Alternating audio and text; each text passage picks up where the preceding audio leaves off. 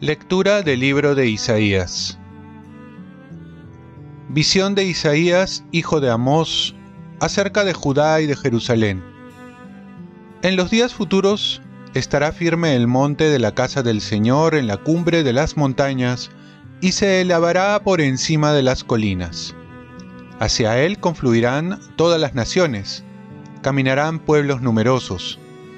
Dirán, vengan, subamos al monte del Señor, a la casa del Dios de Jacob. Él nos instruirá en sus caminos y marcharemos por sus sendas, porque de Sión saldrá la ley, la palabra del Señor de Jerusalén. Y será el árbitro de las naciones, el juez de pueblos numerosos.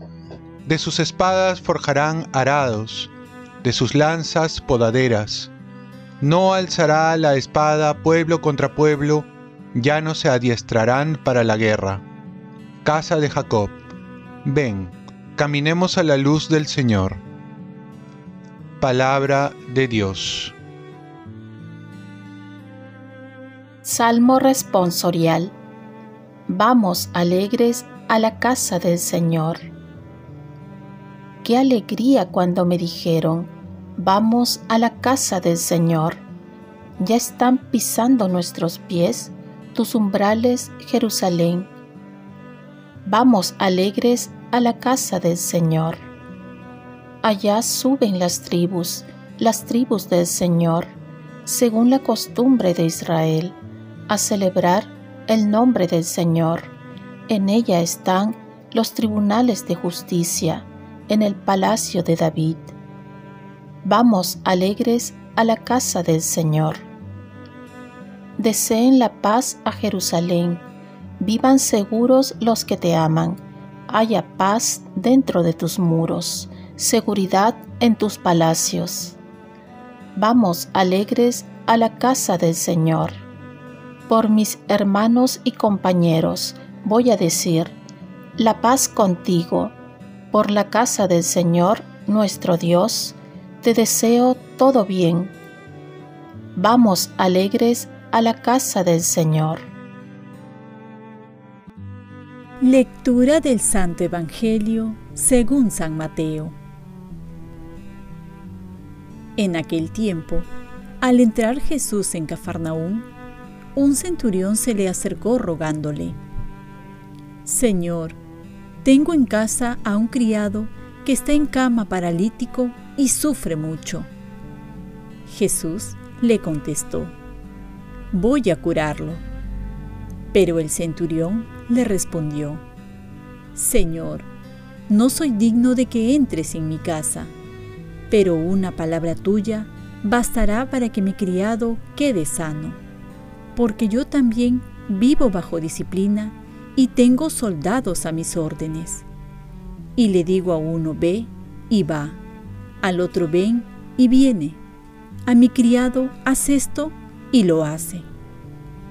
Al oírlo, Jesús quedó admirado y dijo a los que le seguían, Les aseguro que en Israel no he encontrado a nadie con tanta fe. Les digo que vendrán muchos de oriente y occidente y se sentarán a la mesa con Abraham, Isaac y Jacob en el reino de los cielos. Palabra del Señor paz y bien. Feliz tiempo de Adviento. Un corazón universal es un corazón misionero.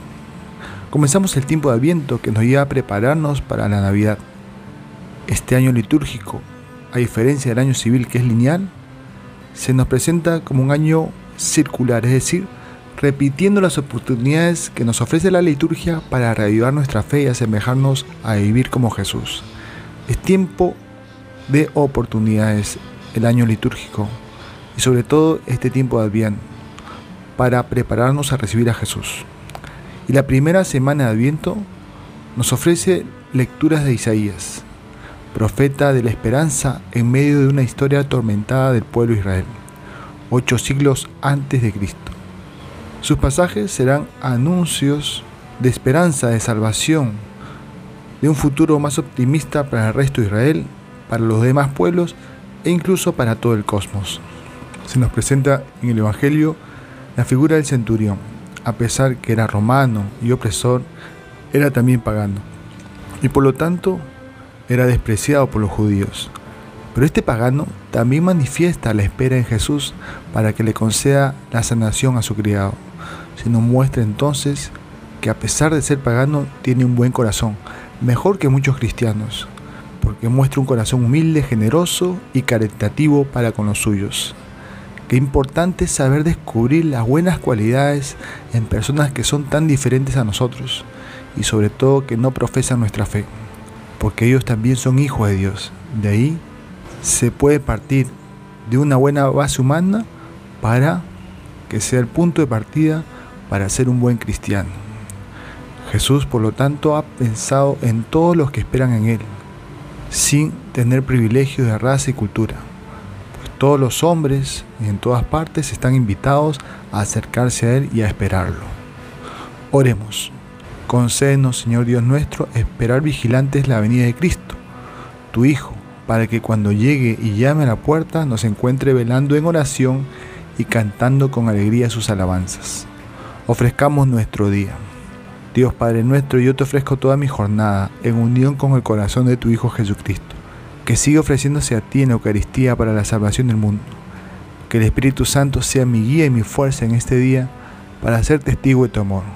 Con María, la Madre del Señor y de la Iglesia, te pido por las intenciones del Papa. Con San José Obrero, te encomiendo mi trabajo y mis actividades de hoy para que se haga en mí tu voluntad y la bendición de Dios Todopoderoso Padre, Hijo y Espíritu Santo, descienda sobre ti. Cuenta con mis oraciones, que yo cuento con las tuyas y que tengas un santo día.